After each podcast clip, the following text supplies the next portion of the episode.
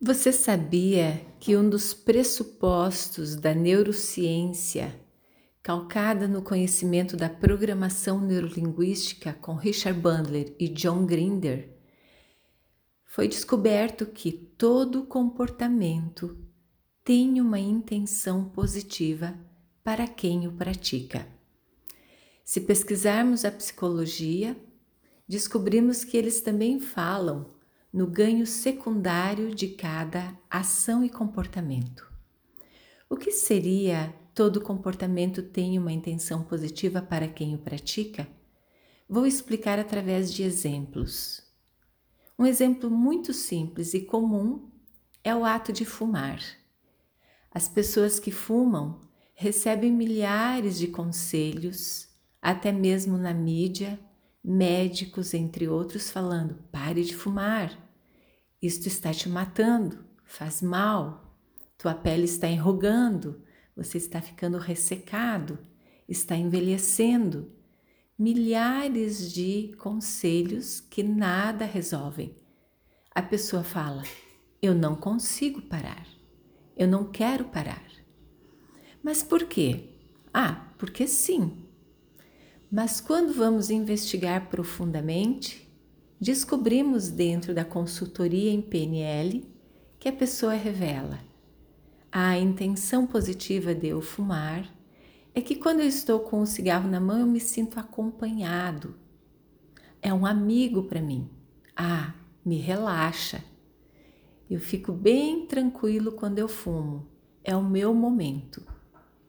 E a pergunta é: você conhece outras formas de relaxar, de ficar bem sem ser através do cigarro? Não, eu aprendi assim. Isto realmente me faz bem. Então, a intenção positiva para a pessoa é maior do que os efeitos colaterais. Não adianta tentar mudar o comportamento se não alcançarmos a mesma intenção positiva com outro comportamento.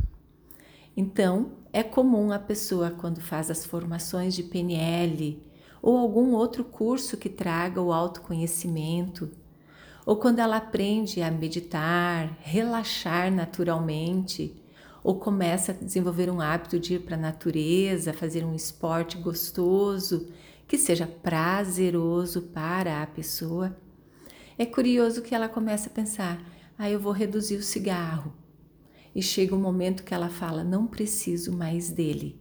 Por quê? Ah, agora eu aprendi a relaxar, a ficar de bem com a vida de outras formas e reconheço que o cigarro não era tão saudável assim. Curioso, não é? E isto acontece com a bebida, pessoas que comem demais, pessoas que têm hábitos e comportamentos que são nocivos mas que ela tem dificuldade de parar porque não descobriu ainda um outro comportamento que traga a mesma intenção positiva para ela. Mas o curioso é que essa intenção positiva, muitas vezes a pessoa não tem clareza. É um ganho que está no subconsciente. E ali vai a investigação de uma boa psicoterapia, de um coaching, de um trabalho de programação neurolinguística sistêmica em consultório que ajuda de uma forma incrível e muito mais rápido a descobrir estes fatores. Portanto, a investigação do dia é: quais são os comportamentos que eu gostaria de transformar? Que intenções positivas ele tem para mim quando eu o pratico?